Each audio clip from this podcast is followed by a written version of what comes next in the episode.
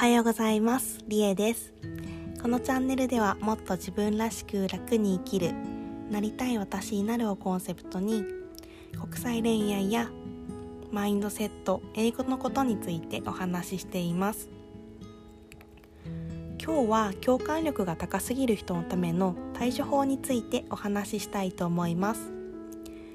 世の中には HSP や繊細さんなどいろんな言葉がありますがエンパスっていう言葉聞いたことありますか？私も去年まで知らずに生きてましてたまたま辛いことがあった時にすごく落ち込んで検索して初めて知った言葉です。これは簡単に言うと人より共感力が高すぎることです。英語で言うとエンパシー。感情移入や共感から来ている言葉です。私が読んだ本によるとエンパスと呼ばれる人たちはまるでスポンジのように他人の喜びもストレスも吸収してしまう。こんなことが言われています。この本を詳しく知りたいっていう方は適用欄にリンクを貼っておくのでそちらをチェックしてみてください。なので相手の気持ちが手に取るようにわかるんですよね。人の気持ちを考えすぎてしんどくなっちゃうことが多いです。日常生活でしんどくなってしまう例を挙げたいと思います。1個目暴力的なシーンやドラマを見れない。私の場合だったら子供の時から「ジュラシック・パーク」とか「ジョーズ」とかこういった結構人が死んでしまう映画が見れなかったです。2番目他人の嬉しいことも悲しいことも全て吸収し自分のことよことのように感じて涙を流すこともあります。4番目人が怒られているのも辛いと感じてしまいます。4番目愚痴を聞きすぎると病んでしまうことがあります。ありますが映画の感想を友達と一回話すことがあってその時に、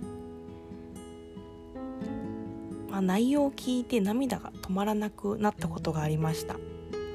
これだけ聞くとすごくやばい人じゃないですか。映画の内容は私の日常生活とかけ離れていたしその時に特別ストレスを抱えていたっていうわけでもないんです。私自身エンパスという言葉を知る前から自分の苦手なことや苦手な映画のことをちゃんと理解はしていたつもりだったんですが、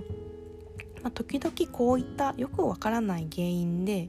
涙が止まらなくなったりすることがありました。なんでそういう時に私の心って何か問題あるんじゃないかなとかカウンセリング行った方がいいんじゃないかなって真剣に考えることがたびたびありました、まあ、ここまで言うとエンパスって、まあ、ネガティブに聞こえちゃうと思うんですけど嬉しいことも悲しいことも自分のことじゃなくてもまあ、自分のようなことに共感してしまう特徴があります。なのでエンパスが全部悪いっていう分かりということではありません。感受性が豊かなので自然がある場所や映画は人一倍感動できるし友達には誰よりも共感してあげれて信頼されやすいです。エンパスに感じたらやってほしい5つのことについてシェアしたいと思います。1個目自然を見に行く。自然を見に行くって言ったらハイキングとか登山をするってことを考えられると思うんですけど、まあ、週毎週末ハイキングとか行けないと思うので私のおすすめは、まあ、近くの川のそばを歩いてみたりとか、まあ、木があるところとか公園を歩いて見るのがおすすめです。2番目。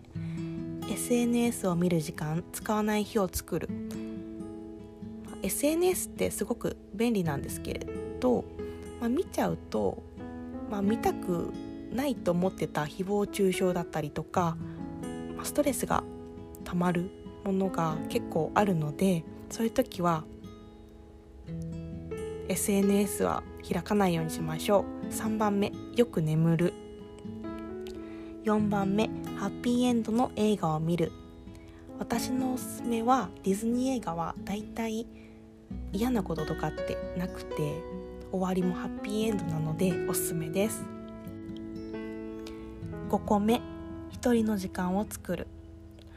これは一人映画とか一人カフェとか、まあ、何でもいいんですけどもう誰とも外的要因となるものを寄せつけないように自分の時間を楽しむことでストレス解消になります。私はこの5つを普段の生活に取り入れるようにしています。エンパスは外的要因が自分の心身に影響してしまうので自分以外や他人の影響を与えるものから一度距離を置いてみるのがおすすめです。個性との向き合い方を変えるだけでとっても生きやすくなりますし自分って変じゃないんだなって認めてあげることが大切です。エンパスは5人に1人いるそうで私の仲いい親友2人が全く私の同じ私と同じようなタイプの子たちだったので、まあ、このエンパスを知るきっかけになった記事をシェアをしたところ2人ともあこれ私のことだって思ったらしいです。もし同じようなことでお悩みの方は、まあ、今日紹介した本がとても参考になるので概要欄からチェックしていただけるといいと思います。この本には HSP とエンパスの違いやエンパスの向き合い方などについて書かれてあります。